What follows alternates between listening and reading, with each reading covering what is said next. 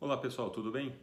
No mês passado eu lancei o meu novo livro, Metodologia Startup Village, os sete pilares para empreender com equilíbrio e alta performance. Eu recebi já vários e-mails, várias mensagens comentando sobre o livro e algumas perguntas até interessantes. Ah, e uma delas que me chamou a atenção foi como é que eu aplico esses sete pilares? Bom, para quem antes de eu falar um pouco como que é a rotina de como você introduzir, eu vou falar rapidamente quais são os sete pilares do livro para quem ainda não teve oportunidade de ver ou de ler, saber o que se trata, é, vou comentar aqui. Então, o primeiro é a blindagem emocional. O que está dentro da blindagem emocional? Se existem várias técnicas, mas a principal delas é a meditação. O segundo é o equilíbrio corporal, onde a gente fala sobre uma alimentação saudável, atividade física e um sono tranquilo. Depois a gente entra na roda do desenvolvimento, que são características que a pessoa precisa ter para ter o seu desenvolvimento pessoal, que você tem que praticar e melhorar é, diariamente a gente entra num pilar que é a educação financeira. Né? A gente sabe que é um grande problema uh, para a maioria dos brasileiros. A gente não recebe essa educação na escola, a gente vai aprender muitos na marra e a gente infelizmente acaba vendo boa parte da população endividada. E quando a gente vai empreender, não adianta querer empreender sabendo que eu tenho problemas financeiros, eu tenho dívidas. Então a gente fala, dá algumas dicas e tópicos de como realmente você inverter isso, de você adequar o que você ganha com o que você gasta, você focar em investimento para realmente você ter uma educação financeira, isso daí te dá uma tranquilidade, certo? Depois a gente fala de fontes de conhecimento e network, super importante. Onde é que eu aprendo? Essa gente fala que a gente é um eterno aprendizado. Como é que eu busco essas fontes? Como é que eu aprimoro o meu conhecimento? E principalmente network. É, com que pessoas eu me relaciono? A gente sempre fala né, que você é a média das cinco pessoas que você mais convive. Isso é muito importante. Você está conhecendo pessoas novas toda semana, marcando café, marcando almoço, pedindo para o seu amigo, me indica alguém bacana que tem às vezes a ver com a minha área para eu poder aprender mais, alguém que já está é, um pouco à frente do comparado com a minha empresa, ou alguém que eu possa aprender mais na área comercial, na área financeira, de marketing, ou simplesmente trocar ideias e experiências. Então isso daí é super importante você estabelecer é, ter dentro esse pilar para fortalecer o seu relacionamento e principalmente o seu, seu conhecimento. Depois, o sexto pilar, a gente fala de trabalho em equipe, né, de como conviver. Eu cito exemplos aí do, do case do, do Barcelona, como é que a gente faz essa analogia de um clube vencedor, um clube campeão para o mercado corporativo, até chegar à inovação disruptiva, essa liderança disruptiva. Né, como é que eu me torno um líder, né, como é que eu vou aprendendo e por aí vai também com alguns cases. Mas o ponto é, esses são os sete pilares para provocar é, no empreendedor essa sensação, essa necessidade que ele precisa ter do equilíbrio e da alta performance ao mesmo tempo. Agora a pergunta, voltando à pergunta inicial, de como estabelecer né, essa rotina, né, de como aplicar esses sete pilares. Teve algumas perguntas também de ah, qual é o pilar mais importante? Não tem o mais importante, todos são importantes, eles têm uma ordem quase que, vou dizer assim, cronológica, né? um vai complementando o outro. Mas principalmente é o início dele é através da meditação. Você fala, pô, mas como é que você vai da meditação até a liderança disruptiva, né? A gente está falando de aplicação de tecnologias disruptivas no dia a dia. Exatamente isso daí, tem que ter um começo, um meio e um fim e a partir disso você tem uma melhoria contínua. Mas a grande dica é, para iniciar, a meditação é a base de tudo ela vai te trazer essa tranquilidade, vai te deixar uma pessoa mais relaxada e mais atenta, vai melhorar a sua capacidade de concentração. E você tem N formas, N métodos de fazer meditação. Eu até sugiro no livro, abre lá no YouTube, digita meditação, vão ter várias meditações guiadas e você pode escolher a que você mais se adapta, né? Tem vários tipos, vários formatos aí, sempre respirando e soltando o ar pelo nariz. Não, adianta falar, não faça essa meditação. As pessoas se adaptam melhor de novo, você tem que testar 3, 4, 5, 6 tipos, aí você fala assim, gostei dessa daí. E aplique. Depois de tempos em tempos você pode até trocar. O que é importante é você realmente ter a frequência, ter a disciplina. Então, já entrando um pouco no de como é que eu faço minha rotina, eu basicamente eu já tento matar os dois primeiros pilares logo pela manhã. Eu acordo muito cedo, às 5 e meia, 6 horas já estou fazendo academia, né, exercício, atividade física, tomo meu banho, tomo meu café e aí já penso, já entro para meditar. Tem pessoas que preferem meditar à noite, tem pessoas que preferem meditar logo cedo, tem pessoas que meditam ao longo do dia, eu mesmo já fiz às vezes após o almoço, é bacana.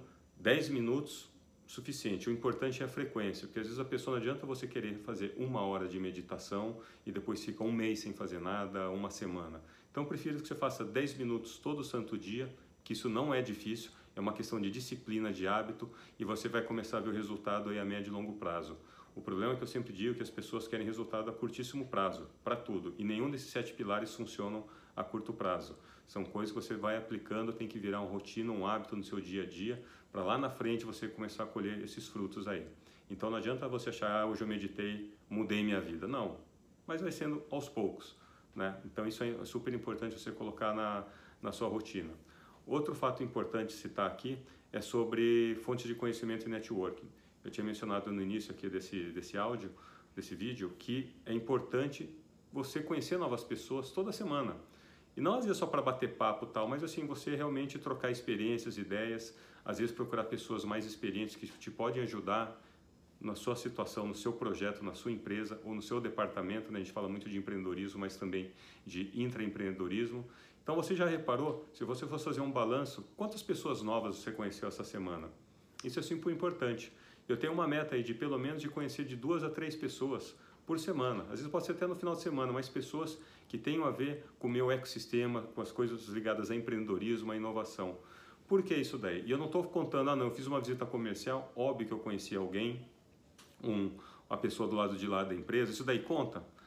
No meu caso não conta, né? É importante porque você está se relacionando, trocando ideias, você está fazendo novos amigos, mas eu digo aí de você ter pelo menos como objetivo duas, três pessoas novas por semana, que vai te abrindo um leque de network. Às vezes ele vai conhecer alguém que pode te ajudar, ou que você pode ajudar alguém que está precisando é, de um conhecimento específico que você tem, uma experiência que você adquiriu. Então é uma troca. Eu sempre falo para a gente nunca correr, assim, querer conhecer alguém já pensando não, o que, que eu posso tirar proveito disso. Isso é muito errado. Na verdade, é conhecer as pessoas, trocar experiência e quem sabe lá na frente, se ela puder te ajudar, ótimo. Mas você também tem com o intuito, o coração aberto de poder, de querer ajudar também.